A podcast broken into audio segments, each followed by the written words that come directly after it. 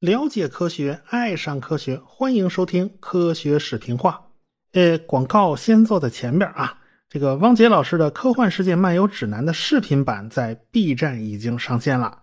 科幻这东西吧，你靠嘴说、靠耳朵听啊，总是不过瘾呐。因为很多东西呢，用语言、用文字来表达呢，它是有困难的，它隔了一层啊。咱靠视觉来表达，那就清晰多了。所以呢。对于这个专辑啊，我还是强力推荐啊，大家可以去看一看。这个专辑的音频版呢，本来呢也是经典之中的经典，可以说是把那些个科幻大牛的作品呢，全都掰开了揉碎了，给大家讲的非常清楚。所以啊，这个版本是非常值得去看一看的啊，走过路过，咱不要错过。好，咱们闲言少叙，书归正文。上文书讲到了，我国在一九六四年爆炸了第一颗原子弹。在此之前呢，自己研发的东风二号导弹呢也发射成功了。啊，人家美国人说我们是有弹无枪，其实也不能这么说啊。虽然没有长射程的导弹打不到美国本土，但是打打美国在日本和冲绳的基地那是没有问题的。只是呢，需要把原子弹小型化，然后装到导弹上。还有不少具体的工作要做，也就是说，枪也有，弹也有，但是到现在还没有上膛呢。所以呢，原子弹的小型化是一件非常急迫的事情，因为原子弹小型化以后，才能装到导弹上，装到飞机上，才能变成一件实用的武器。中国的第一颗原子弹啊，重量有1.5吨，所以这个完全没有实用性。当然了，世界各国的第一颗核武器往往它都是没有实用性的，而且呢，原子弹的小型化也就涉及到了氢弹的研发，因为氢弹是要用一颗小型化的原子弹来引爆的，所以这些问题都是关联着呢。不仅原子弹要做升级改造啊，东风二号导弹它也得做升级改造啊，因为那导弹头上顶的是个真家伙呀，你万一打歪了，那麻烦就大了。所以，东风二号导弹进行了一次大的升级，改成了无线电和惯性的复合制导。预计呢，精确度会大大提升，是能够满足要求的，可以达到一点五到三公里的范围。也就是说，怎么打都打不出这个圈儿。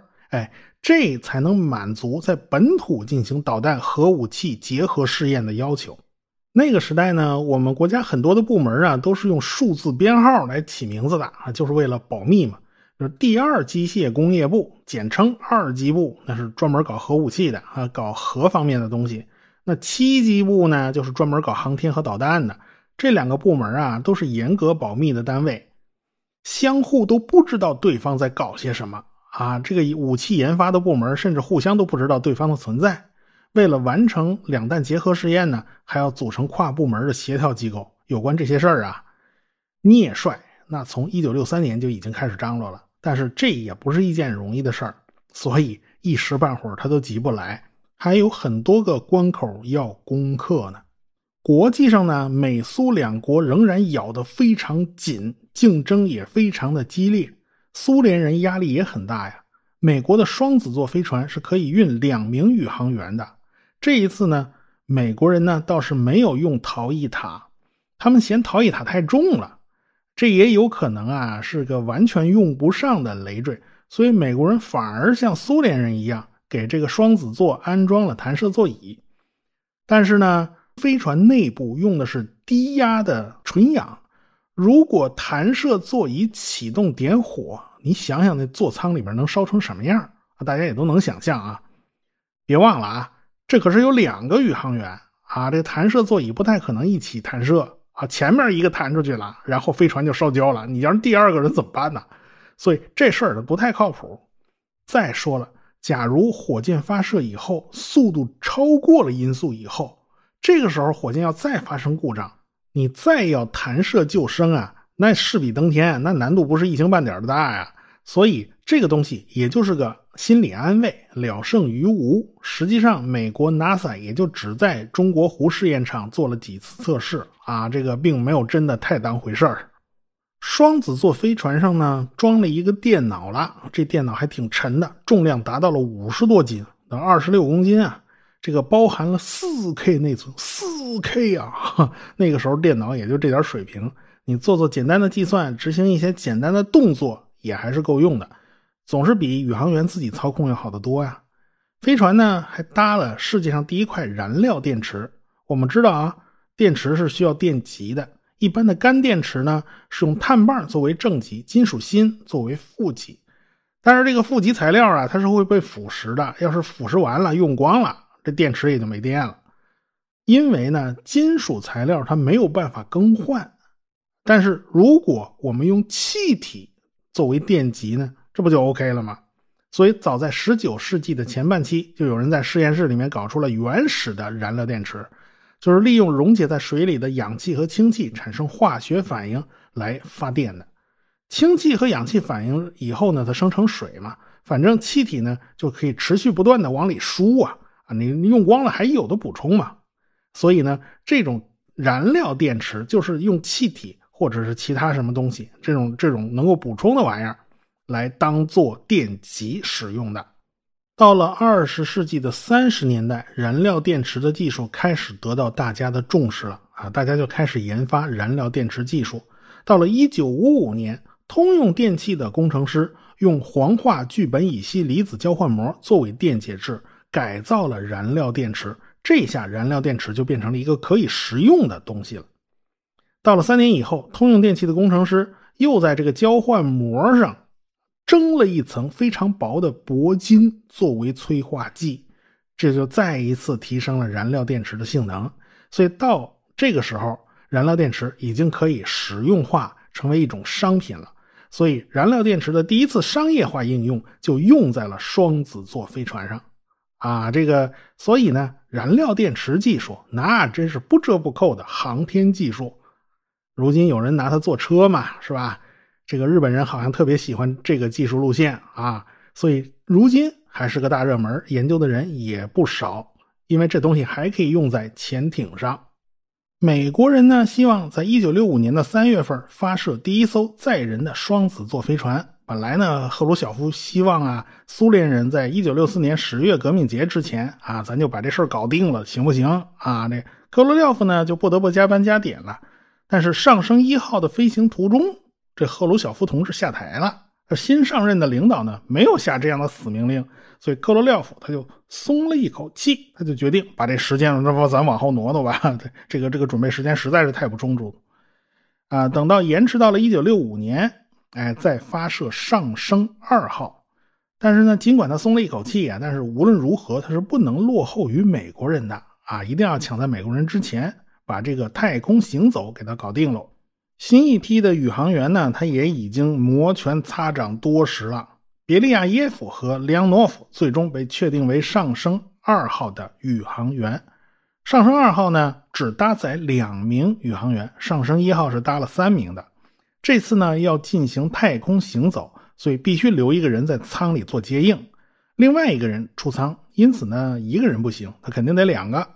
那这次呢？因为不能不穿航天服了，所以三个人无论如何都塞不进去，所以只能两个。所以这个座舱里面还空了一个座位，没坐人。美国的双子座计划也有太空行走的安排，所以呢，他们在太空舱里面做了相关的准备。只要两个宇航员穿好航天服，你保证那航天服不漏气嘛。然后把飞船里面的空气全都排出去，然后打开舱门 哈，这个宇航员系着根绳子出去飘一圈，然后再回来把门关上，哎，然后重新充气，然后充满了气以后，把那航天服脱下来，这就算完事了。这样的好处是省事嘛，反正就两个宇航员嘛，你座舱又不大嘛，反正操作这么一套流程啊，花不了多长时间。但是苏联人他就不是这么想的。所以上升二号走的就不是这个流程。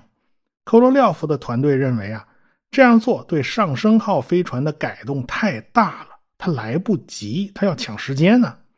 再说了，双子座飞船的这套办法，它不是一个通用的解决方案。你先想想看啊，双子座飞船是非常小的，人也很少。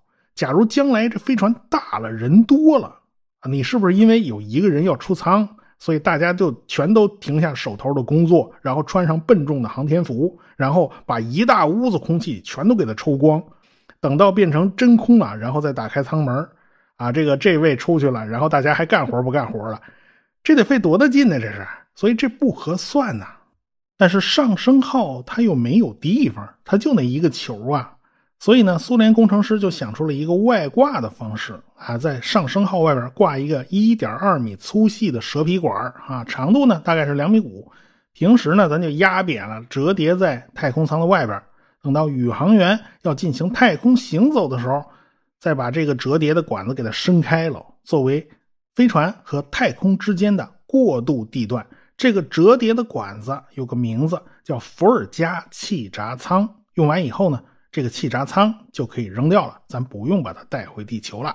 苏联人呢，其实也担心这个结构到底灵不灵啊，它漏不漏气啊，就发射了一个不载人的飞船，代号呢叫宇宙五十七号。结果因为地面上发错了指令，这个飞船在太空里面直接给炸了，直接自毁了，没有完成实验。但是苏联人也没有时间等啊啊，生怕被美国人超过呀，所以咱就甭试了，咱就让宇航员上太空自己试去呗。你说的简单的，其实这个气闸舱还是挺复杂的。这个管子内部的结构呢，首先它需要一个严密的门啊，这漏气可不行。其次是这种折叠伸缩的机构得有足够的可靠性，它不能出问题啊。还有呢，宇航员在太空里面是失重的，因此要在管子上安装栏杆、扶手之类的辅助装置。里边还有灯负责照明啊，因为这个这个气闸舱是没有窗户的。这两头一堵，里面黑灯瞎火的，干不了事儿啊。还有呢，它还得有航天服的保存装置，还有出舱的航天服和舱里穿的，它不是一码事儿啊。这个还是不一样的。舱内的航天服呢，咱简单一点，不太要紧的。但是舱外航天服就必须包含整套的生命支持系统，而且要能够防住宇宙射线和超强的紫外线，还要防范呢微流星体和太空垃圾的伤害。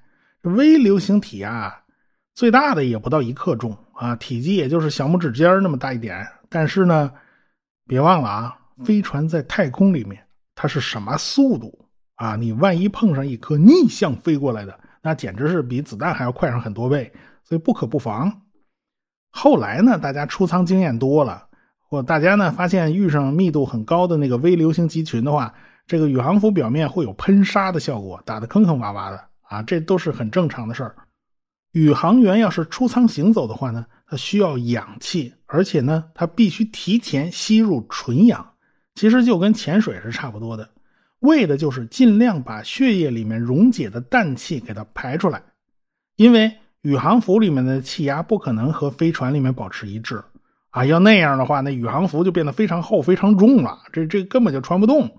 所以呢，宇航服里面只能降低气压。靠低压纯氧，如果不事先把体内的氮气排出来，在这种宇航服的这种低压环境之下，这氮气从血液里面咕嘟咕嘟变成小气泡冒出来了，人可受不了的呀。这种情况呢，就人就会得减压病啊，这道理就在这儿呢。当然了，太空服里边还得有温度控制系统，防止温度过高或者是过低，因为这两种情况都是有可能发生的，因为太空里面没有空气。人体的热量是无法通过空气的对流散出去的，因此呢，得想法子把热量带走。总之，舱外航天服啊是非常复杂的，里里外外的好多层啊，穿脱都是非常麻烦的。但是这是保障生命所必须的。一九六五年的三月十八号，梁诺夫和别里亚耶夫坐进了上升二号的座舱里边啊，地面控制人员还向勃列日涅夫同志和柯西金做了汇报。啊，这飞船呢是按时发射啊，这莫斯科时间上午十点来钟就发了。因为这次发射啊意义重大呀，那宇航员要进行太空行走的，所以电视台都开始准备转播了。这宇航员的家人呢，有的也都在电视机前面等着呢。这时间一到，上升号火箭点火升空，梁诺夫和别利亚耶夫就被强大的火箭送进了太空。苏联对于发射载人飞船呢，它已经是轻车熟路了。但是这一次从一开始呢就磕磕绊绊的。本来预定啊把它送到这个地球上空三百公里的轨道，哪知道这火箭卯足了劲，把这飞船送到了五百公里高的轨道上。当然，这都是远地点了，近地点是在一百六十一公里左右吧。等火箭的整流罩被抛掉了啊，等这个飞船真的被送到了太空了，这个宇航员就开始摁下按钮，把伏尔加气闸舱给伸出去了。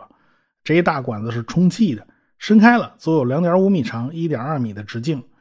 其实呢，这个也不大，就充其量就是一张写字台的宽度嘛，是吧？它一点都不宽敞。所以，先要往气闸舱里边呢灌进空气，等到气闸舱的气压和飞船一致以后，宇航员就把飞船的门给打开了啊。这门外呢就是气闸舱那个大管子啊。这个里昂诺夫呢就把自己宇航服上的各种管子全解下来了，然后他就飘进了气闸舱，开始和气闸舱里面的管道做连接。后边的贝利亚耶夫呢就把飞船的门给关上了。等到里昂诺夫收拾停当，该接的都接好了，该插的都插上了，该拿的也都拿了，气闸舱就开始了减压过程。等这个气闸舱里面的压力减到零，成了真的真空状态，那地面的克罗廖夫就告诉宇航员啊，告诉里昂诺夫，啊，你可以开门出舱了啊。所以气闸舱的门一开，一道阳光就透进来了。里昂诺夫呢，开始就往舱外头爬呀。他伸脑袋一看，下方的地球啊是云遮雾绕，也不太好辨认这是什么地方。按照轨道计算呢，应该是在黑海上空。仔细找一找，看到了远方的伏尔加河。哦，这地方熟悉啊！看来这就是在苏联的上空了。这地方呢，距底下地面呢，横有好几百公里的高度啊。这个里昂诺夫就把身子给探出来了。地面上的人这时候都紧盯着电视屏幕。其实那年头苏联的电视图像不算好，从太空传回来的图像呢就更是不太清楚。但是大家呢都紧张的不得了，眼珠都不敢挪开半秒。特别是宇航员的家属啊，这老公在天上呢啊，这老爹在天上呢，这不行啊，这眼珠不能错呀。这个，只见里昂诺夫理了理身上的管线，哎，手按在这个气闸舱的边上，一用力，整个身子。就翻进了太空里边，他翻过身抓住了气闸舱外边那个扶手，从气闸舱里边把那个管线给蹬了蹬，给蹬出来了，然后手轻轻一推，然后他身体就往反方向飘，全身飘进了太空里边。现在他和飞船之间呢，只有一根管线连接，所以里昂诺夫成了第一个在太空里面漫步的人类。他呢，慢慢往外飘啊，就飘到了离飞船七米远的地方，这就是它离开飞船最远的距离了。再远远不了了，那管子就这么长嘛。因为呢，这个朝向阳光的一面和背向阳光一面的温差非常大，因此它呢就不得不过一会儿转一下，过一会儿转一下，这保证这个温度是均匀的。但是啊，这毕竟是人类第一次单独飘在太空里面，周围啥也没有，浑身上下使不上劲儿。你转了一阵子，他越来越控制不住自己的姿态，就开始在太空里面乱开始乱翻呢，他停都停不下来。然后呢，这个人呢翻着翻着就离开了摄像机的视野。这地面上的电视台一看也要坏菜，这个转播马上就停了，马上就切换到了芭蕾舞。这地面上的观众还一头雾水，这怎么回事然后这个电视台解释啊，飞船飞出了苏联上空，我们收不到信号了。哦，这就这么给遮掩过去了。在太空里面啊，这一顿折腾，这里昂诺夫出了一身汗，汗水甚至就流进了头盔嘛，流到了他眼睛上，他都没法去擦嘛。他在太空里面无依无靠啊，身体使多大力气都没用。在太空里啊，这宇航服还逐渐膨胀起来了，因为外面没有气压嘛。他就这么在太空里面转了足足六分钟，然后地面上的科罗廖夫一看，行了，你够本了，你回来吧，啊，这个你妈喊你回家吃饭了。结果这里昂诺夫呢，还还意犹未尽呢，他不想回去。但是真等他想回去的时候，他发现他回不去了。这气闸舱的直径一点二米，现在他那宇航服胀起来足有一点九米了，他塞不进去。最后，里昂诺夫没办法，他请示地面，是不是把宇航服里面的气体啊，咱放掉点吧？这样不就瘪下去了吗？这里昂诺夫知道宇航服里面是纯氧，他认为啊。如果是纯氧的话，即便是气压低一些，也不会有减压病，啊，这倒是有可能啊。那地面上科罗廖夫的团队马上就得查看所有的数据啊。你利昂诺夫的体温很高啊，呼吸和心跳也都很高啊，宇航服里边温度也很高啊。氧气呢还够供应二十来分钟，不到三十分钟吧。但是照明只剩下五分钟时间了，所以时间不多啊，你必须当机立断呢。所以地面马上就同意了里昂诺夫的建议，让他放掉一部分气儿。放了气儿以后，他好不容易就进了气闸舱，但是里昂诺夫的姿势不对，他应该是脚先进去，然后头最后再进去，啊，这样顺手一拉门就把气闸舱门给关上了。但是这个里昂诺夫偏偏是头先进去的，这个时候他就没有办法去关气闸舱的门啊啊！它一点二米的直径，它转不过身来呀，他又不是猫，对吧？不得已，他就得把这个气压降到极限，也就是宇航服再多放点气，这时候他就有得减压病的风险了。结果里昂诺夫又放掉了不少氧气，让宇航服呢再瘪一点。这样才转过了身，把气闸舱的门给关上了。这一顿折腾，里昂诺夫的心跳达到了一百九十次每分钟。从航天服膨胀起来到最后关上舱门，前前后后一共是二百一十秒，也就是三分半钟时间。